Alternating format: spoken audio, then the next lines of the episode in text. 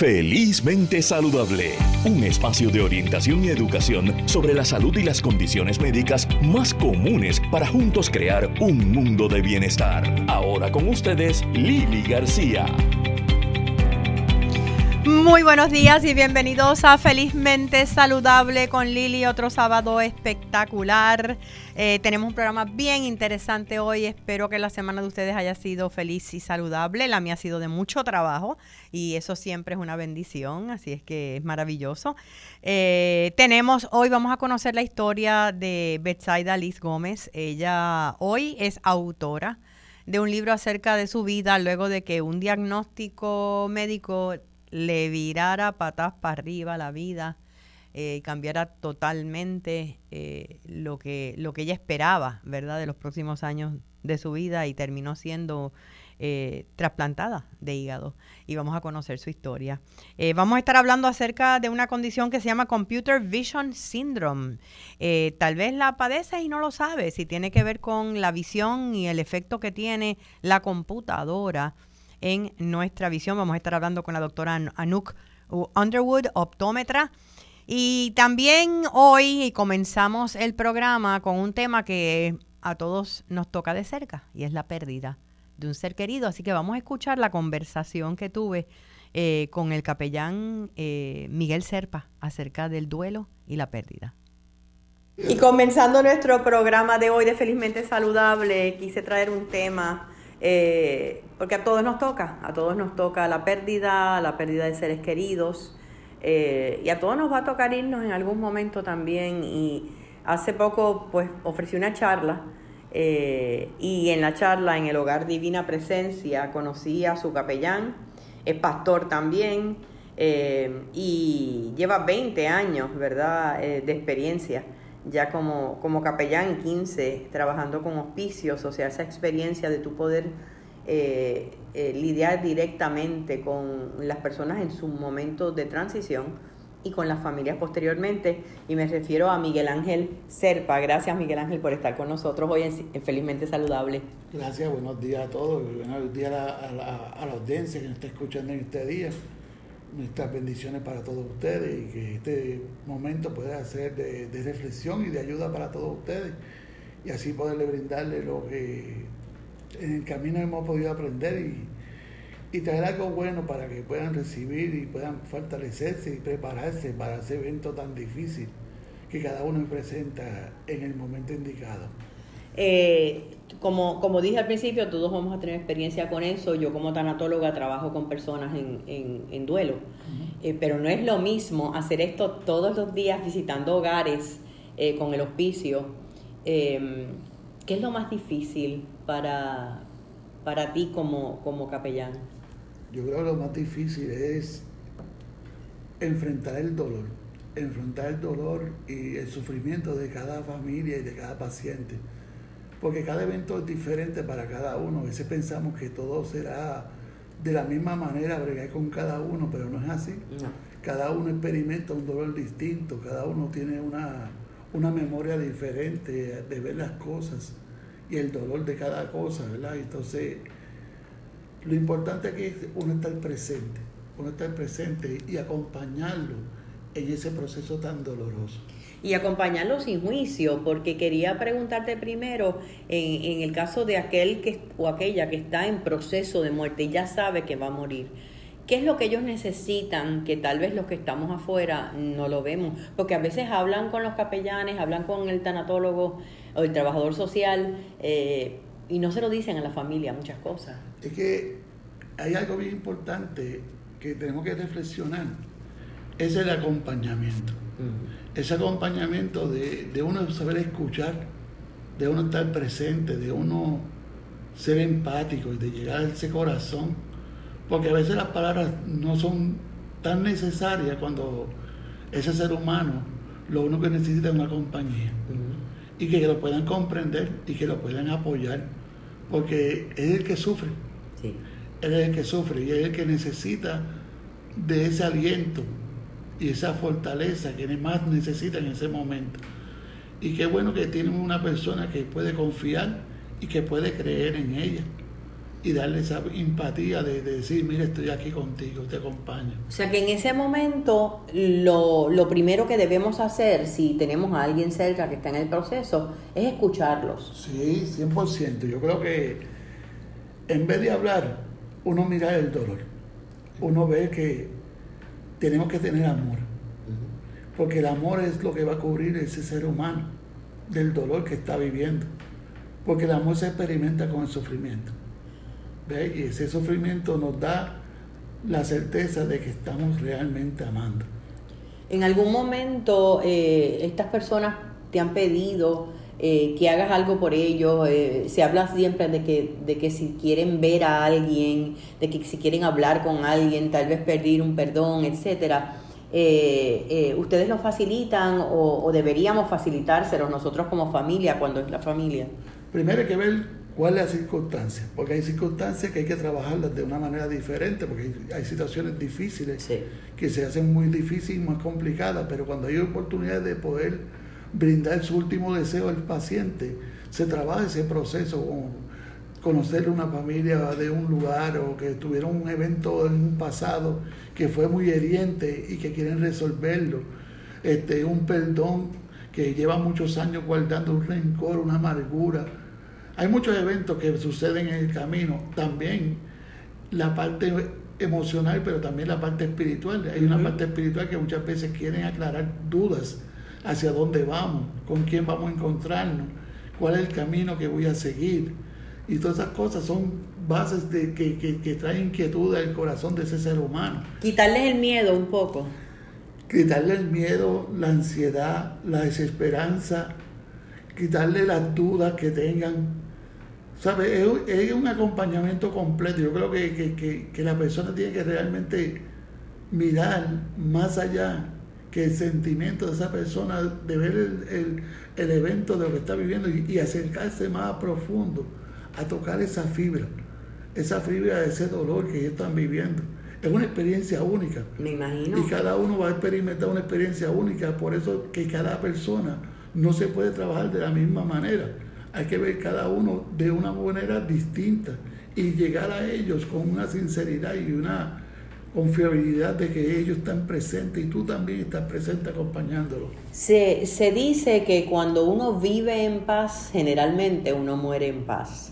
Eh, que la vida que tengamos, la vida que nosotros construimos todos los días, eh, va a determinar la forma en que vamos a morir. Hay gente que muere con una resistencia terrible, con un miedo terrible, con, con, el lío que van a dejar cuando se vayan. Y hay otros que mueren bien tranquilos porque tienen todas las cuentas claras.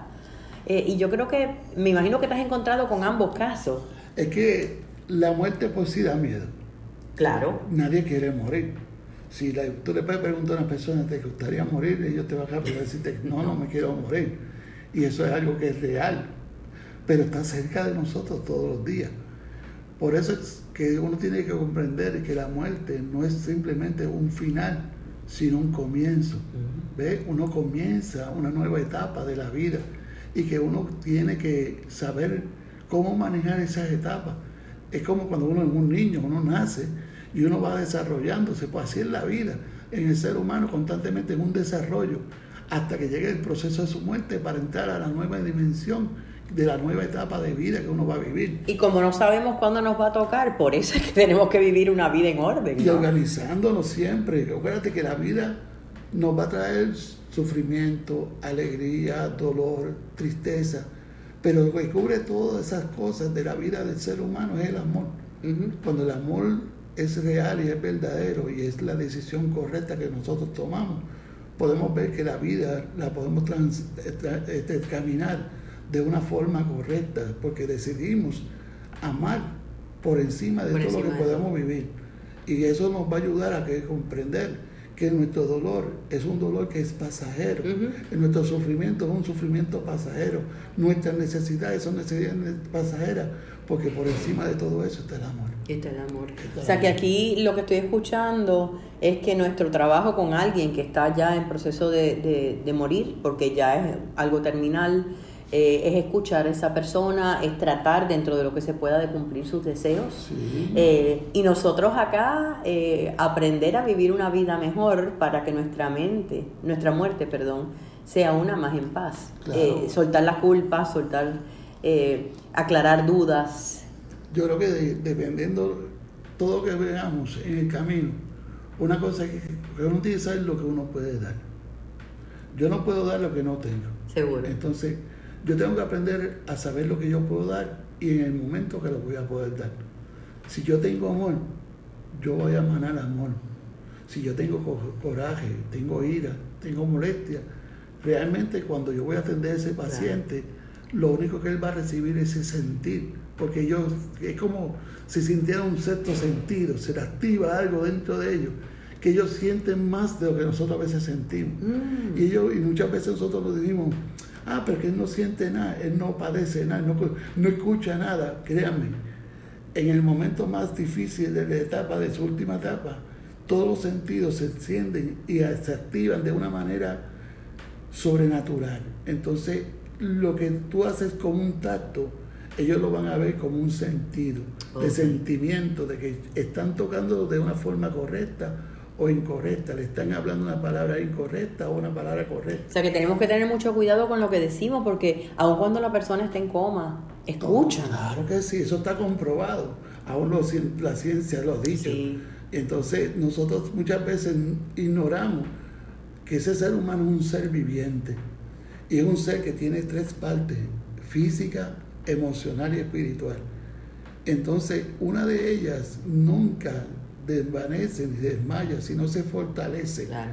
Entonces, esa parte espiritual que muchas veces no la trabajamos, pero está ahí, está ahí, siempre ha estado ahí, nunca se ha alejado.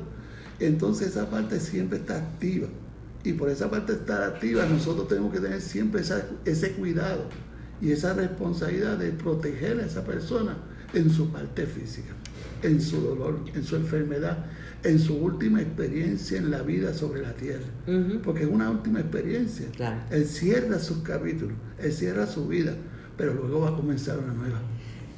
Hablando ahora de aquellos que se quedan, porque el trabajo en un servicio de oficio continúa después que la persona fallece, dándole apoyo a la familia, ¿verdad? O, al- a, o al- a la pareja, a quien sea que se quede. ¿Qué es lo que más necesitan las personas en el momento que tienen una pérdida como esta? Eh, hay muchas cosas que se tienen que hacer. Nosotros trabajamos un año completo de consuelo. Es un servicio que se brinda gratuito por el Medicare a esos familiares que se quedan después de la pérdida. ¿Por qué? Porque ellos experimentan los mismos procesos de una pérdida. Entonces lo que entra con el dolor, la tristeza, el luto, hay muchas áreas que se tienen que trabajar. Entonces ellos traen su memoria continuamente. El familiar siempre quiere guardar sus recuerdos y mantener sus recuerdos vigentes. Y muchas veces cuando tienen la ceniza, que pues, muchas personas mueren y los llevan a, a- a cremación. A cremación. Pues guardan esa ceniza como si fuera la persona que estuviera ahí presente todavía. Pues toda esa parte del dolor y esa parte de, de ese sentimiento que ellos le embarga y le, le hace ver que todavía esa persona está, porque la persona muere en la casa. Y muchas veces cuando la persona muere en la casa queda como esa memoria grabada Sí. de esa partida, de ese ser querido. Y, y ven la- el cuarto y como si tuviera la persona ahí. Te puedes imaginar entonces todo el trabajo que tenemos que hacer para ayudar a esa familia a recuperar, a fortalecerse, a ver que si pasa mucho tiempo atendiendo a ese paciente, muchas veces se sienten ya que no tienen ni fuerza, se sienten tan, cansados. tan frágiles. Entonces nosotros tomamos la vía de darle ese, ese support, ese apoyo, esa ayuda, de que se sientan seguros, de que se sientan que hay que comenzar de nuevo, porque tenemos que comenzar de nuevo. Claro, eh, pero cada uno tiene su tiempo y te iba a preguntar, digo, esta es tu opinión, eh, eh, hay gente que puede rápidamente o enterrar las cenizas o llevarlas a un lugar que, que la persona que falleció pidió, esparcirlas. Hay gente que le toma años, hay gente que lo hace enseguida. eh, eh, y muchas personas se molestan porque amistades, familiares, no, no, pero es que tienes que deshacerte de las cenizas, no, es que no las puedes tener en tu casa. Y yo no entiendo por qué no. Yo digo que la misma Biblia nos dice, todo tiene su tiempo. Todo que se haga debajo de la tierra tiene su hora. Entonces, cada individuo tiene su tiempo para trabajar su proceso. Yo no puedo entrar en el proceso de cada individuo, sino acompañar al individuo, ayudarlo, a que él pueda comprender que tiene que trabajar su proceso. Y eso es lo más importante, que cada individuo pueda trabajar su proceso. El tiempo que se tarde lo determinará él o ella en su tiempo, pero sí dándole las herramientas, orientándoles y guiándolos para que ellos puedan sí sanar. Porque la labor de nosotros es que ellos puedan ser sanados. Y si ellos reciben la sanidad, el trabajo se les va a hacer más fácil encaminarse a donde tienen que caminar. Pero el tiempo no lo tenemos. El tiempo no lo tenemos, simplemente lo acompañamos en el tiempo, le damos las herramientas para que ellos puedan seguir hacia adelante. En otras palabras, que el duelo de cada persona es bien individual. Claro que sí, 100%, en eso estoy bien seguro. Yo no puedo vivir un duelo con la experiencia de otro. De otro. Porque entonces lo que yo tengo que vivir, lo perdí. Tengo que vivir mi propio duelo, mi propio dolor, mi propio sufrimiento y también buscar mis propias herramientas. Y eso me va a ayudar a que cuando yo maneje mi proceso, va a ser íntimo mío. Y qué bonito es tener algo íntimo de uno, porque uno lo vive y lo guarda y siempre está en uno. No tiene que compararse con otro. Como muchas veces la gente dice, no, pero yo viví esto, yo viví lo otro. No, no, no. Tu experiencia no va a ser la misma. No va a ser la misma. Pues entonces, permíteme vivir mi experiencia, pasar mi experiencia y conocer que yo también puedo superarlo. Y me imagino que, que, para, igual que cada persona es diferente, eh, eh, cómo uno trabaja cuando es lo que se llama un duelo difícil, complicado, ya sea porque ha habido asuntos no resueltos, eso lo hace, lo hace peor, ¿no? Claro, y entonces ahí tenemos que buscar la ayuda profesional también, y que esos compañeros nuestros profesionales nos den las herramientas también para poderlo ayudar, porque somos un equipo, todos trabajamos en equipo y tenemos que buscar la manera de trabajar ese equipo para el bienestar de ese mundo de dolor y de sufrimiento en tantas personas. ¿Puedes recordar, eh, Miguel, algún caso en particular que para ti te tocó eh, en términos de cómo se manifestó el duelo y, y, fue tal vez más difícil trabajarlo? Es que todos son difíciles. Sí. Todo duelo es difícil, pero créemelo, en esta experiencia he tenido tantas. Me acuerdo una dama que, que, que tenía un apego muy grande a su esposo llevaban más de 40 años casados, te puedes imaginar. Y, era una pareja muy, muy especial, muy bonita. Siempre tenían muchos detalles en su compartir del diario. Siempre se acordaban sus fechas, siempre era algo como que, no existe ya mucho. Seguro. Pero era algo bien marcado en ellos. Y yo me acuerdo que cuando ella, él cayó en cama, ella quería hacer todo lo posible para mantenerlo bien atendido, bien cuidado, pero también era una persona ya mayor, estaba muy frágil. Los hijos estaban en Estados Unidos y los hijos trataron de buscar la manera de ayudarlo a ella, de ponerle cuidadores, pero ella era, ¿sabes?, de protegida. Protegida. Sí, bien fuerte. Entonces, cuando él muere, el golpe fue mayor y sufrió mucho. Y estuvo en ese proceso de ese dolor y en ese sufrimiento que lo tuvimos que ir manejando paso a paso y dándole el permiso, ¿verdad?, de que ella pudiera comprender que la etapa había cumplido y que ella había hecho su labor completa. Entonces tuvimos que empezar a trabajar a que ella pudiera desprenderse de ese, ese evento y traerle a la memoria y guardarlo como un estuchito, todos esos sentimientos.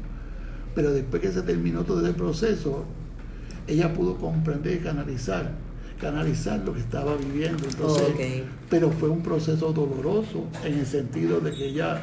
Era que, por lo que me cuentas, eh, su vida giraba alrededor de él. Y todos los días se pasaba llorando. Pero cuando murió, su vida como que tomó un nuevo giro y empezamos a trabajar el duelo. Y ella pudo comprender que ya había concluido su etapa. Y una cosa que es el concluir su etapa lo ayuda a que, a que ella pueda confiar en sí misma y la labor que hizo, ya no sentía culpa, porque aún así tenía culpa. De todo lo que había hecho tenía culpa, porque decía, pero ¿qué hice mal? ¿Por qué se me fue? Eso es natural en el, en, el proceso de duelo, el sentirse culpable. Y entonces uno tiene que trabajar esa culpa de que, de que ellos lo hicieron bien, que no podemos quitarle lo mucho que hicieron, aunque sea un poquito. Claro. Porque ese poquito fue algo tan especial para lograr el propósito de la muerte de Y, esa persona. y como dices, dio lo que podía dar. Claro, porque no todo el mundo va a darlo todo, No. porque no tienen la capacidad para darlo todo. Entonces hay algunos que pueden dar más, hay otros que dan menos, pero todos están haciendo su labor, Claro. todos están llegando a su meta. Y muchas veces tenemos que darle el permiso de, de comprender a esos sentimientos de cada uno, porque cada uno tiene un pensamiento distinto y va a bregar el duelo de una forma diferente. Lo importante aquí es que nosotros seamos empáticos, seamos sinceros, seamos personas que, que aprendamos a sentir el dolor de los demás, no tan simplemente por, el- por encima, sino de ahí, de adentro, de lo que se vive realmente. Porque cuando tú vives el dolor de otro, tú vas a sentir el dolor de otro y vas a comprender que su dolor es bien valioso. Sé que también tienes tu escuela de capellanes eh, donde adiestras, ¿verdad? Personas que quieran entrar en la capellanía. Eh, ¿Dónde pueden comunicarse contigo? ¿O Eh, ¿Tienes alguna página de Facebook? o- Tenemos la página de Facebook, también tengo mi número telefónico que lo pueden tener, 939-245-8391, la Capellanía del Camino. Trabajamos en todas las comunidades de, Puerto Rico, como las iglesias, como diferentes entidades. Brindamos esa charla también de duelo, de, de pérdida. Trabajamos, ¿verdad?, lo que es el sentimiento hacia ese ser querido antes y después de la muerte. De la muerte. Porque muchas veces pensamos que todo se puede hacer fácil, pero realmente la muerte no es fácil. No. Tenemos que estar con No. ellos, entender su dolor y entender ese espacio que es íntimo. Claro. Primero que nada, que es íntimo, es de cada uno de nosotros. Y eso muchas veces nos olvidamos. Y tenemos que estar claros de que ese sentimiento va a coger a todo el mundo y lo va a cambiar en la vida. Sí. Y, es, y es transformador y a la misma vez es individual. Claro. Gracias Miguel, de verdad, por tu tiempo, eh, gracias por tu buena labor y que sigan ofreciendo eh, tú y todos los capellanes que adiestran un servicio que es tan necesario. Eh, muchísimas gracias también al, al, al oficio Divina Presencia eh, por recibirme y, y en su casa y hacerme Estamos parte, a la orden, parte de lo suyo. Estamos aquí a la orden, cualquier cosita, pues también estamos en el programa Auspicio, que nos pueden comunicar el auspicio y si necesitan una ayuda del programa Auspicio, estamos a la disponibilidad para todos ustedes. Muchísimas gracias, vamos a una pausa y continuamos en breve con más de Felizmente Saludable. Quédate con nosotros, oriéntate, edúcate y vive felizmente saludable en Radio Isla 1320. Y presenta tu mejor Seguimos con más en Felizmente Saludable. Ahora con ustedes, Lili García.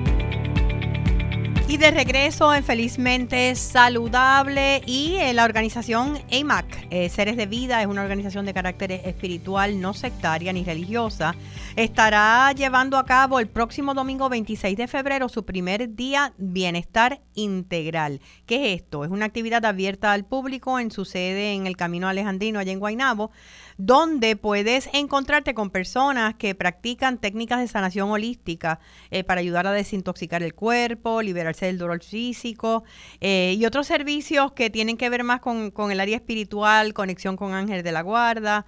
Eh, ahí este, desde lectura del tarot, limpieza del aura, biomagnetismo. Y allí pues puedes contactar a estas personas, hacer citas con ellas.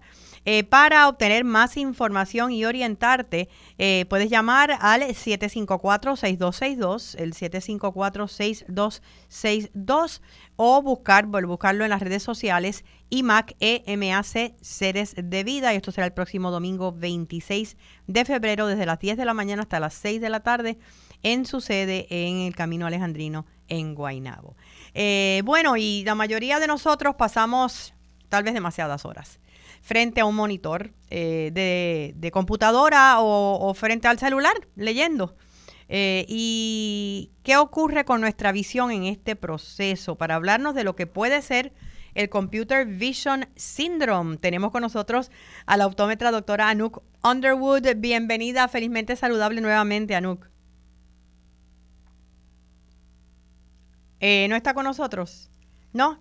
Eh, pues vamos a seguir intentando eh, conseguirla porque entendía que, la, teníamos. Si quieres, eh, mientras tanto, pues les recuerdo que pueden también bajar mi aplicación Respira con Lili. Respira con Lili es la aplicación de mindfulness o meditaciones cortas eh, para desconectarnos del momento y tratar de enfocarnos en algo positivo. Eh, Respira con Lili está disponible tanto para teléfonos Android como para eh, iPhones. Y puedes ir ya sea a tu App Store o a tu Google Play y bajas la aplicación. y dale la oportunidad. No solamente hay un segmento de, meditaciones dirigidas con diferentes propósitos y este mes estaremos añadiendo nuevas meditaciones sino que también hay un segmento que se llama Herramientas en mi voz, donde puedes escuchar mis columnas, son como mini podcasts, pequeñas historias de lo que han sido mis columnas a través de los años grabadas en mi voz. Así que respira con Lili, es mi forma de ayudarnos a poder eh, conectarnos con lo que es el mindfulness o la presencia mental eh, y desconectarnos de estar pensando esa mente loquita que está siempre en el futuro o en el pasado. Y ahora sí, tenemos con nosotros a la doctora Anouk Underwood. Buenos días, Anouk. Sí, ¿cómo estás? Gracias por la invitación. Buenos días. Buenos días. Cuéntame de este Computer Vision Syndrome. ¿Qué, es? ¿Cuál podría ser los síntomas? Pues mira, Lili, eh, el Computer Vision Syndrome, o lo que se conoce también como Digital Eye Strain, eh, para decirlo en, palabras más sencillitas para, para tu radio audiencia, en otras palabras, son aquellos problemas en nuestros ojos y la visión que vienen como resultado del uso prolongado de electrónicos como son las computadoras, las tabletas, el e los celulares, ¿verdad? Que sabemos que, es, un, es un asunto que va en aumento. Claro, no, no, y es parte de nuestro estilo de vida y nuestra y de la forma en que trabajamos, ¿verdad? De la forma en que trabajamos, eh, nuestro entretenimiento hoy en día, ¿verdad? Con Facebook, Instagram y todos estos eh, de las redes y todo, pues es, lo que todo el, todo el tiempo hacemos. Eh, entonces, ¿por qué esto ocurre? ¿verdad? Déjame darte un poquito de, de, background de la causa, más o menos, ¿verdad? Me voy a entrar aquí un poquito en, algo de física, eh, remontando a mis tiempos en la escuela de optometría. Pues la luz azul, eh, que, que se conoce como el High Energy Visible Light, es esa luz que va a emitir todas estas pantallas de estos electrónicos, ¿verdad? En, el, en el espectro electromagnético, en el espectro de luz visible, eh, hay, al cierto, hay muchos colores, ¿verdad? Pero lo que se conoce como, como por ejemplo, la luz azul, es eh, está compuesto de, de un, un largo de onda que, que, que es bien bajito, pero que a, menor largo de onda, mayor es la, la, energía, el nivel de energía que se va a transmitir. Entonces, en comparación con otros colores que tienen hasta 800 nanómetros de, de, largo de onda, este tiene entre 400 y 460, 455, pero va a tener mayor nivel de energía. O sea que es más, es más intenso. Mucho más intensa esa luz, la que se encuentra, la que emite las pantallas de todos los electrónicos y hasta las luces LED que vemos ¿verdad? en todas las las oficinas y que las ponemos en nuestras casas y todo esto que se llama un light emitting diode, pues eso pues va a tener mayor eh, nivel de energía la que se transmite. Entonces, ¿qué pasa? Se, de, mediante estudios se han relacionado pues con problemas, por ejemplo, en la retina, eh, en, degeneración macular, relacionado también, eh, puede estar relacionado con, con problemas para dormir, eh, porque pues en algún en alguna parte va a, tener una intervención con la melatonina y, y, con la melanina y entonces también pues no, nos va nos va a causar problemas pues para para dormir. Por eso es que no se recomienda que, que uno tenga cerca eh, y encendidos eh, electrónicos en la cerca de la cama o y que cuando te vas a dormir las últimas horas sea como yo tengo tantos pacientes que se sientan a ver Facebook y Instagram. o a jugar jueguitos. O a jugar juegos con poca luz en, en el cuarto porque ya van a dormir y entonces simplemente con la luz que emite la pantalla. Okay. Eh, pero no se asusten, para esto hay, hay, tratamiento y hay, y hay prevención, porque verdad, no quiero que la gente diga, ay Dios mío, no me puedo sentar ahora a hacer esto. No, no, se puede, pero tenemos que tomar ¿verdad? las medidas necesarias. Seguro. En los niños podemos ver problemas de enfoque y hasta, y hasta eh, desarrollo de miopía por largas horas, ¿verdad? En, los electrónicos y, y, y, de frente, ¿verdad? Esta, esta pantalla por mucho tiempo. Esa, esa parte yo creo que es preocupante, Anu, porque eh, pues hay tantos niños que pasan horas jugando juegos de video. No, y, y no solamente eso, ahora con la pandemia, Lili, ¿verdad? Pues sabemos que también eh, eh, nos, nos vimos muchas horas todos, porque pues muchas personas trabajaban desde las casas y hasta los niños pues estudiaban frente a una computadora con, con las clases y demás, y después entonces pues muchas veces se sientan a, jugar juegos y a, y a, y a, mi hijo, por ejemplo, que tú lo conoces, tiene 15 años y está el día entero pegado al celular. Se ha traducido, digo, no sé si es muy pronto para hablar de esto, pero se ha traducido esto en más visitas a los optómetras con un deterioro oh, eh, oh, en, la vista. Oh, sí, mira, yo tengo muchos pacientes que los primeros síntomas y los más comunes son visión borrosa, irritación, la fatiga visual, que muchas veces se confunde con un dolor de cabeza. Vienen con dolor de cuello eh, y hombros, vienen con ojos secos, con malestar en general. y, y, todo esto, ¿verdad? Pues, pues obviamente mediante un examen comprensivo que hacemos los optómetras, pues uno puede eh, eh, diagnosticar primero esto y hacer unas recomendaciones y dar algunos tratamientos en base a esto. Por ejemplo, para darte un ejemplo fácil, pues, pues vienen pacientes, por ejemplo, con dolor de cabeza. Muchas veces, como te digo ahorita, se confunde con un dolor de cabeza lo que es la fatiga visual, lo que es la estenopia, lo que te causa el estar enfocando, enfocando, enfocando todo el tiempo en una pantalla y recibiendo, como hablamos ya, ese, ese alto nivel de energía. Eso es la fatiga visual. Eso se llama fatiga visual, exactamente. Entonces, no es lo mismo. La gente me dice, es que yo me da a veces un dolor de cabeza cuando salgo de la oficina. No, no, es que esto no es dolor de cabeza como una migraña o algún otro eh, tipo de dolor de cabeza. Esto es más bien fatiga visual. Pues existen algunas pruebas que nosotros hacemos de enfoque para poder diagnosticar que esta, esta queja específicamente que tiene el paciente se trata de fatiga visual, que es parte de los síntomas del Computer Vision Syndrome. Entonces, ¿qué podemos hacer? Si el paciente viene, por ejemplo, con ojos secos, que también, mediante estudios, se ha probado que el estar mucho tiempo pegado a la computadora se, se tiende a bajar el blink rate, el, ah, promedio de parpadeo. El parpadeo, y con el parpadeo es que uno eh, humecta el ojo, ¿no? Exactamente, toda esa, esa lágrima se va a dispersar por la superficie ocular. Si no parpadeamos, pues ¿qué nos va a traer? Ojo seco. Parpadeo normal, el blink rate más o menos en un minuto, se supone que sea entre 12 y 15 parpadeos por minuto, pues pues muchas veces esto baja porque estás ahí pegado, tienes que entregar el trabajo, tienes que enviar eso por email rápidamente y uno sin, sin darse cuenta tiende a dejar de parpadear. pues esto pues se va a traducir luego en, un ojo seco.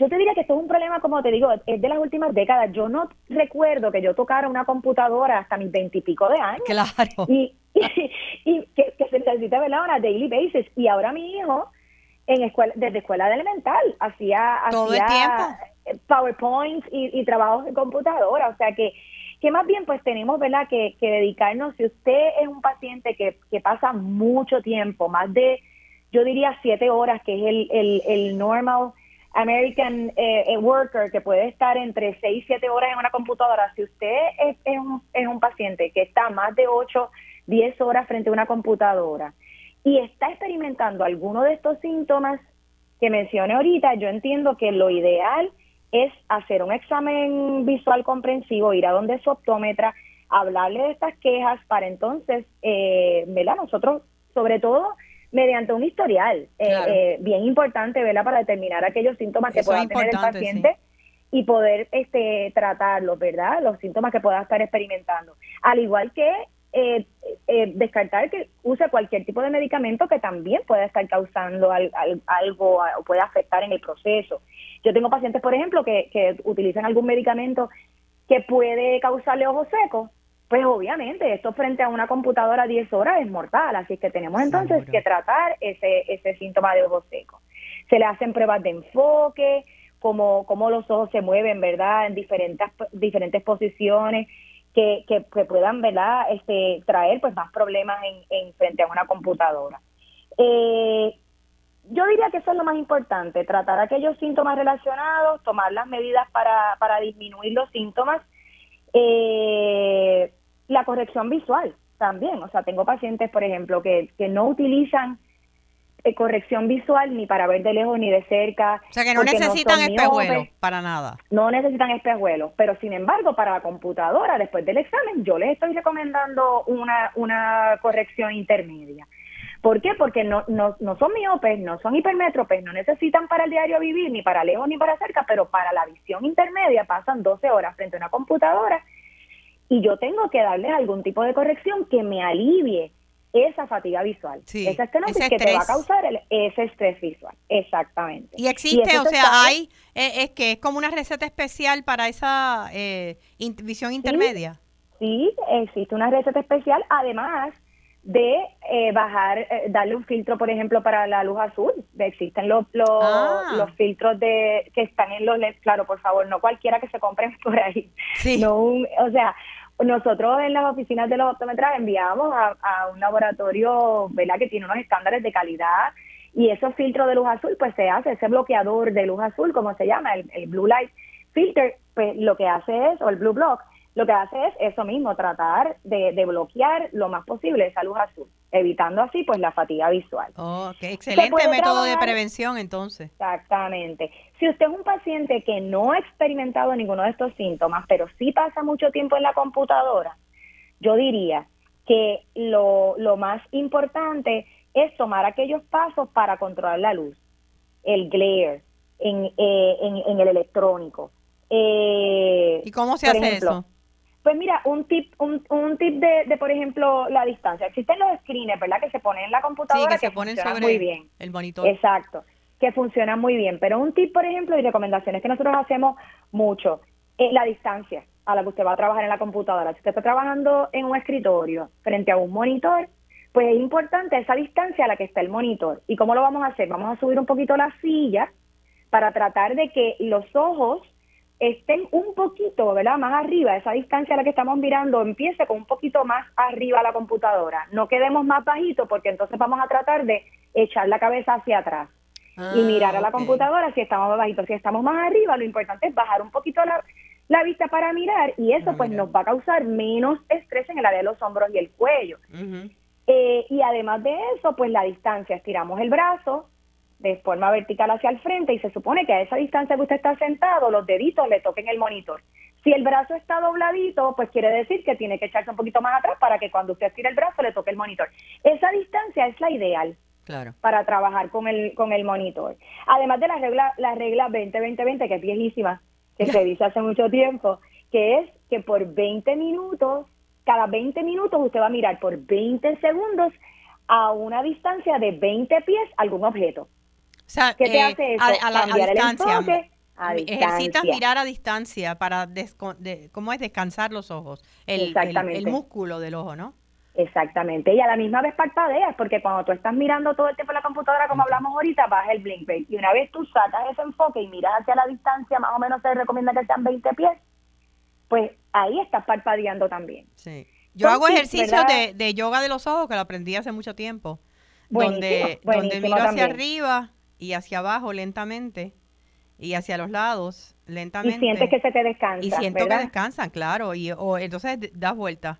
Digo, personas que no padezcan de vértigo, obviamente. Eh, das vueltas mirando alrededor y para la derecha y para la izquierda. Y me ayuda muchísimo a descansar el, eh, el músculo. Muy bien. Yo diría que en el caso de los niños, hablando de la prevención que estamos hablando, pues limitar el tiempo que, pasan frente a la eso es computadora. clave. Eso es clave, porque pues, el, el filtro, ¿verdad? Como el niño va a filtrar esa luz azul, obviamente en un ojito pues más joven no es el mismo que un adulto. No. So, yo diría que de ahí la clave sería pues limitar este las horas que pasa frente a la computadora. Existen, bien interesante, que esto te va a gustar, que a ti te gustan los apps. Pues la, los apps de, ah, vienen apps de, de aplicaciones para el celular Ajá. que y los smartphones, ¿verdad? Que ajustan el blue light. Yo en el mío tengo uno que se llama Ok. eh, iCare Browser. Y eso pues lo que hace es eso, bajar entonces esa esa luz que se emite de la pantalla, Ajá. toma como un tiempito lo que uno se acostumbra, porque usualmente uno está acostumbrado a verlo bien brillante y toma un tiempito ¿verdad? de ajuste visual, pero yo diría que funciona bastante bien. Así que se compra en el App Store. Podemos ir a, a, iCare Browser, y- sí, aquí la encontré. Sí, y esto y i- i- iReliever también aparece. Me imagino que son También.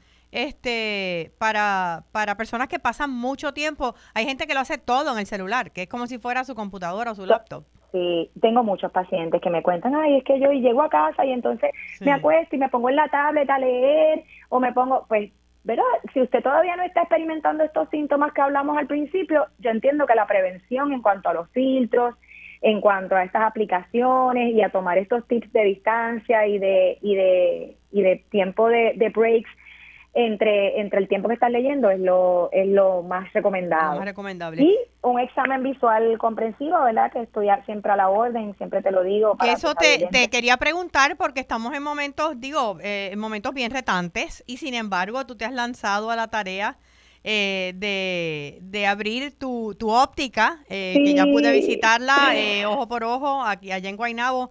Eh, cuéntame un poco de, de qué tienen aquí. sí. Ojo por Ojo eh, existe hace más de 20 años con el, junto al doctor Wilfredo Cruz, que es un colega que admiro muchísimo. Eh, y él tiene su oficina en Guaynabo y pues ahora yo me uno al, al, a su gran staff y llegamos a Guaynabo, estamos en el Professional Hospital en Guaynabo a las órdenes en la suite 104. Es un hospital que tiene muchísimos servicios. Estamos de verdad eh, bien contentos allí porque porque hay servicios de dentistas, maxilofaciales, hay un centro pediátrico excelente, está el Vein Center del doctor Valentín, hay radiología. Bueno, y ahora pues llegó llegó llegaron los servicios de visión también. Este, allí estamos de lunes a viernes. Eh, yo estoy de lunes a jueves desde las 9 hasta las 4. Ah, estamos trabajando por citas, okay. pero pero ahora mismo, como ya te digo, como acabamos de, empezar, también estamos aceptando walk-ins. El paciente que quiera llegar, que necesite un examen rápido, pues lo, lo vamos a poder eh, atender y, y, tratar pues todo esto que hemos hablado. ¿Comparte eh, el, el, teléfono de Ojo por Ojo de Guainabo? Seguro, ojo por ojo, en el 513-4187, con el 787. 513-4187 para cita en el Professional Hospital Suite 104. Así que ya saben, eh, cualquier problema que tengan de visión, eh, si en estos momentos alguno de los síntomas eh, que podrían ser Computer Vision Syndrome, es mejor precaver que tener que lamentar y esto sí se puede atender y sí se puede controlar a tiempo. Eh, muchísimas gracias a la doctora Nook Underwood, mucho éxito en esta nueva empresa. Un placer, Lili, gracias a ti. Un abrazo. Gracias. Vamos a una pausa y regresamos en breve con más aquí en Felizmente Saludable.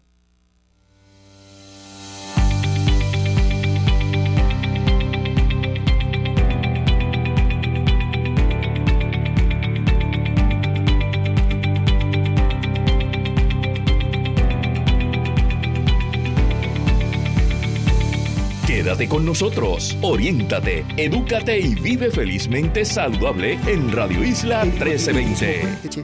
Y presenta tu mejor Seguimos con más en Felizmente Saludable. Ahora con ustedes, Lili García.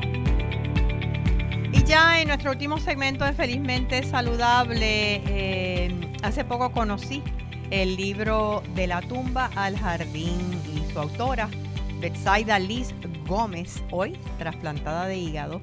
En un momento, cuando menos lo esperaba, recibió la noticia que, su hígado ya no funcionaba y que la única alternativa era un trasplante. Hoy la tenemos con nosotros, felizmente saludable.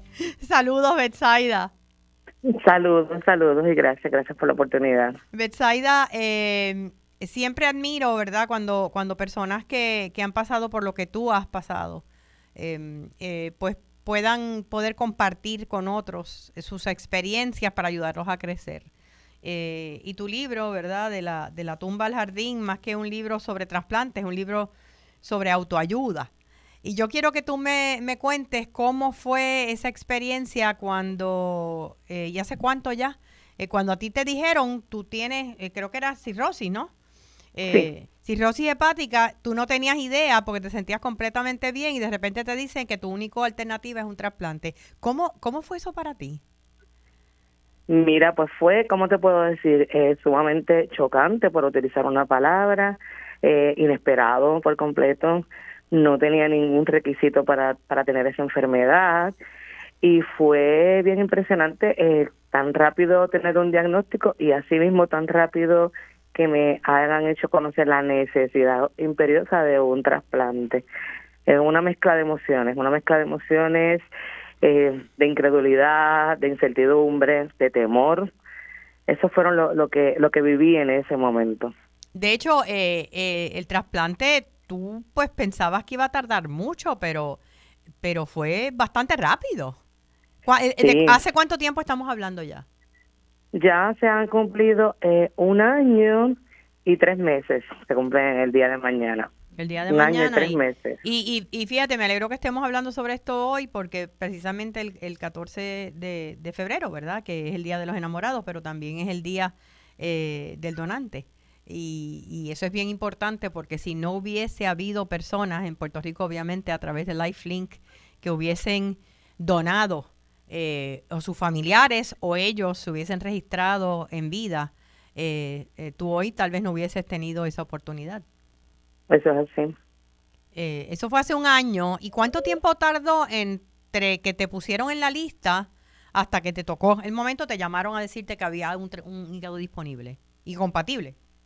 Y como mencionaste anteriormente, yo pensaba que eso iba a ser un proceso que iba a tardar muchísimo. Muchos conocemos que el periodo de la lista de espera puede ser muy largo.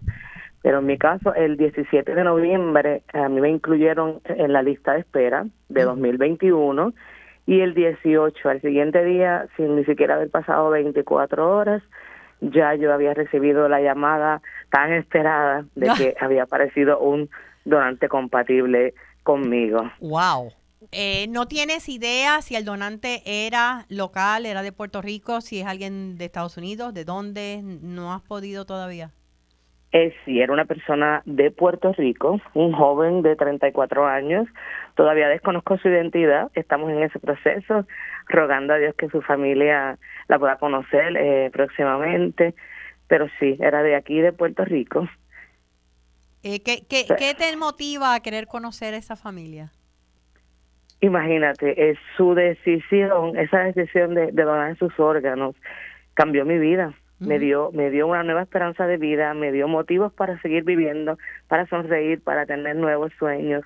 Como mencionó en, en mi libro, eh, no se quedó en la tumba, tampoco se quedó la vida de mi donante en la tumba, sino que floreció en la mía.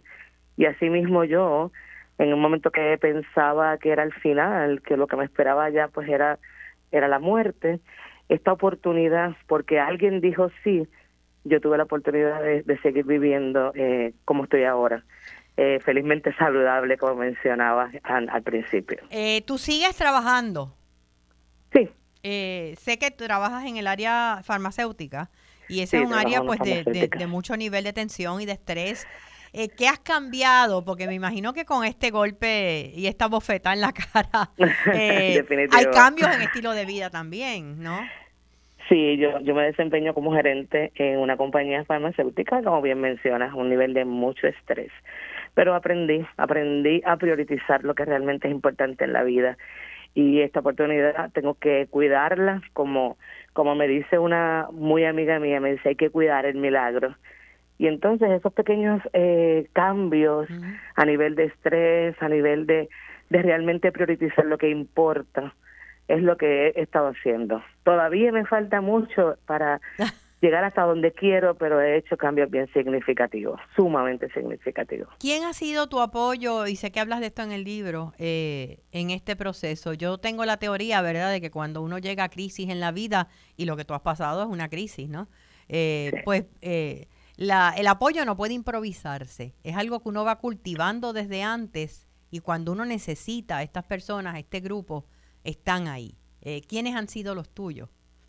Mira, he tenido eh, mucho apoyo, apoyo de, de muchos amigos, eh, de familia. Mi familia está en Estados Unidos, son dos hermanos nada más, mis padres murieron ambos. Ellos no podían estar físicamente al momento aquí conmigo, pero tengo una familia extendida y unos amigos que estuvieron ahí todo el tiempo. Que son hermanos. Son mis hermanos. Reconozco eh, primordialmente a uno de ellos que que Luis Arzón estuvo todo el proceso antes, durante y después. Era la persona encargada de tomar cualquier decisión. Su apoyo fue sumamente significativo. Y tengo una iglesia que, que no me dejó, que estuvo todo el tiempo ahí más que apoyo espiritual, pues también fue apoyo económico, físico, en compañía, en suplir. Eh, definitivamente que fui bendecida con el apoyo de un grupo de amigos grande, eh, fuerte en sus oraciones, en todo, en estar, en cuidarme, en estar pendiente. eh, fui bendecida definitivamente. Y en estos casos, como mencionas, el apoyo es demasiado importante, demasiado importante, es lo que nos ayuda a mantenernos a flote en esos momentos en que pensamos que vamos a rendirnos. ¿Y qué te motivó a escribir el libro eh, de la tumba al jardín? Inicialmente eh, tenía mucho tiempo libre aquí en el postoperatorio y no quería que se me olvidara nada. Siempre me ha gustado escribir, siempre soñé con publicar un libro, no lo pensé posible. Inicialmente empecé para que no se me olvidara nada, me empezó a servir como escritura terapéutica para ir sanando muchas cosas, muchos recuerdos y de momento entendí por ciertas cosas que ocurrieron que, que este mensaje podía servirle a alguien y que si era, aunque sea a una sola persona, iba a ser edificada con, con este testimonio de vida, pues yo lo iba a hacer y eso fue lo, lo principalmente, o sea, lo que principalmente me motivó. Y, también obviamente con, que conocieran las personas eh, lo importante de, de, decir sí a la donación y, y cómo le cambia la vida a uno. El, ahora mismo el, el, el, trasplante ha funcionado, no ha habido rechazo, ¿has estado bien? He estado súper bien, gracias a Dios. ¿Qué has descubierto de, ti, tal vez, Betsaida, que no sabías? Pues mira, eh, realmente no, no he visto ningún cambio muy significativo. Siempre, eh, a, a, modo quizás de broma, siempre menciono que la gente siempre me dice Mira, tú nunca usas rosa ni amarillo, eran colores que no eran mis favoritos, de hecho los detestaba. Y ahora me siempre ando de rosa y amarillo, me gusta. eh, no sé. hay, hay algo que llegó con ese hígado que cambió tu gusto por los colores, tal vez. Por los colores y por los postres. Ah, sí. Eh, sí, demasiado, que tengo que tengo que manejarlo súper bien porque Sí, siempre me gustaba los chocolates, los mantecados, siempre me gustan, pero es, es una cosa desmedida por los postres. No sé si tiene que ver, ¿verdad? Pero... pues yo déjame decirte que yo he entrevistado a varias personas, eh, eh, pacientes trasplantados de diferentes, ¿verdad? Órganos y, y, y en casi todos eh, siempre hay algo que ha aparecido en su, en su personalidad que antes no, no estaba antes del trasplante y que siempre se han preguntado, ¿será algo que viene? Dicen que hay una memoria genética, ¿verdad? memoria celular, sí. Eh, ahora, desde la perspectiva emocional, ¿qué has descubierto de ti? Que tal pues vez no sabías. quizás no que no lo sabía, pero esa, esa, esas ganas de vivir y de disfrutar cada momento es, es básicamente lo que, lo que he visto. Siempre me he caracterizado por ser una persona bastante positiva, muy alegre, muy jovial, pero es, es una cosa como mucho más allá de que de, reconocer que cada momento cuenta y que estoy bien llorona. Ah. Eso sí, estoy bien llorona. Siempre he sido muy sensible, pero entonces como que como que cada situación me, me, me toca más. Estás más vulnerable, pero eso es natural, esto es parte del proceso. Del eh, proceso. claro. sé que podemos conseguir tu libro de la tumba al jardín en Amazon, eh, pero en librerías locales, ¿dónde la, lo tienes? Ahora mismo en Amazon, eh, pues hay una situación que no se ha podido resolver, así que no está disponible por el momento en Amazon. Okay. lo podemos conseguir en Casa Norberto, en Plaza Las Américas. Ajá. Hay otras librerías como Pura Vida Books, que está en, en el pueblo de Guaynabo y otras otras farmacias locales en Humacao, eh, Farmacia Maricel, Victoria Gifamore, hay varios lugares. Próximamente pues se estará consiguiendo en Walmart y Walgreens también, ah, y a través de mí. Maravilloso, Betsaida, te deseo mucha salud, eh, mucha felicidad y muchos años para seguir eh, compartiendo con otros este milagro de vida. Gracias, gracias. Gracias a ti. Y gracias a ustedes, gente. Se nos acabó el tiempo. Eh, será hasta el próximo sábado, esperando que tengan una semana felizmente saludable, recordando siempre que la felicidad es una decisión personal. Hasta siempre.